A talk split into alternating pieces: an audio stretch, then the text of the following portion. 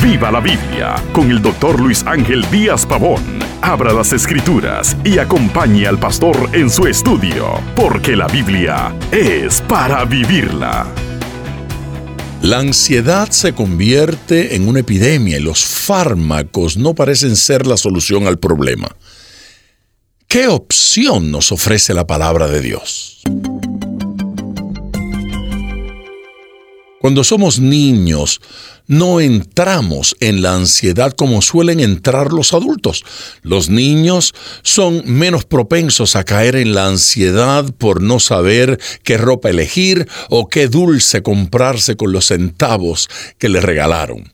Los niños descansan en los padres. En cambio, nosotros cuando crecemos, las preocupaciones y la ansiedad llegan sin avisar y se hacen inquilinas permanentes en nuestra vida cotidiana perdemos la paz y hasta llegamos a requerir fármacos para que nos ayuden a conciliar la paz y el sosiego que en otro momento tuvimos. Entonces, ¿cómo podemos lidiar con la ansiedad?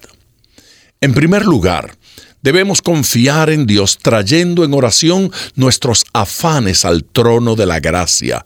La Biblia nos exhorta en Filipenses 4:6 por nada estéis afanosos, sino sean conocidos vuestras peticiones delante de Dios en toda oración. Y la paz de Dios, que sobrepasa todo entendimiento, guardará vuestros corazones. Quizá en muchas ocasiones nos hemos preocupado o inquietado sobre un asunto que luego nos llevó al pozo de la ansiedad. Debimos orar y traer el asunto a Dios, pero no lo hicimos y fuimos pendiente abajo hasta caer víctimas de la ansiedad. En este hermoso texto bíblico que acabamos de leer nos declara que si oramos, no solo seremos libres de la ansiedad, sino que tendremos profunda paz.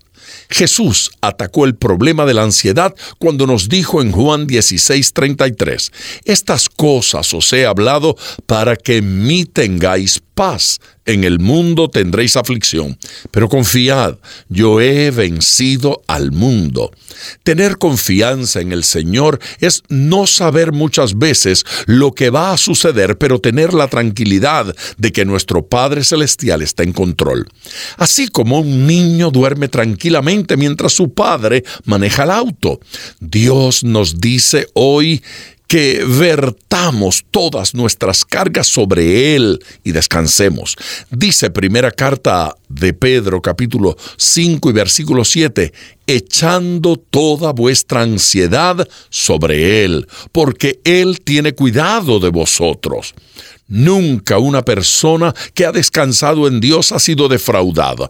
Nunca ha fracasado aquel que desechando la ansiedad espera el tiempo de Dios y disfruta del cuidado del Padre Celestial.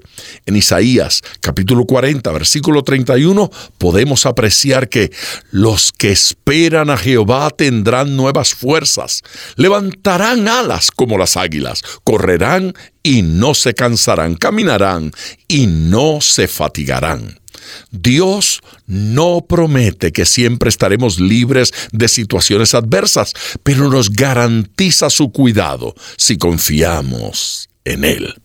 Salimos de la ansiedad si confiamos en el Señor. Nos levantamos y luchamos liberados porque esperamos en Dios. Y recuerde, ponga todo su corazón al estudiar las escrituras, porque la Biblia es para vivirla. Acompañe regularmente al Dr. Díaz Pavón en su estudio personal de la Biblia. La experiencia de décadas de ministerio de la palabra son vertidas en cada jornada.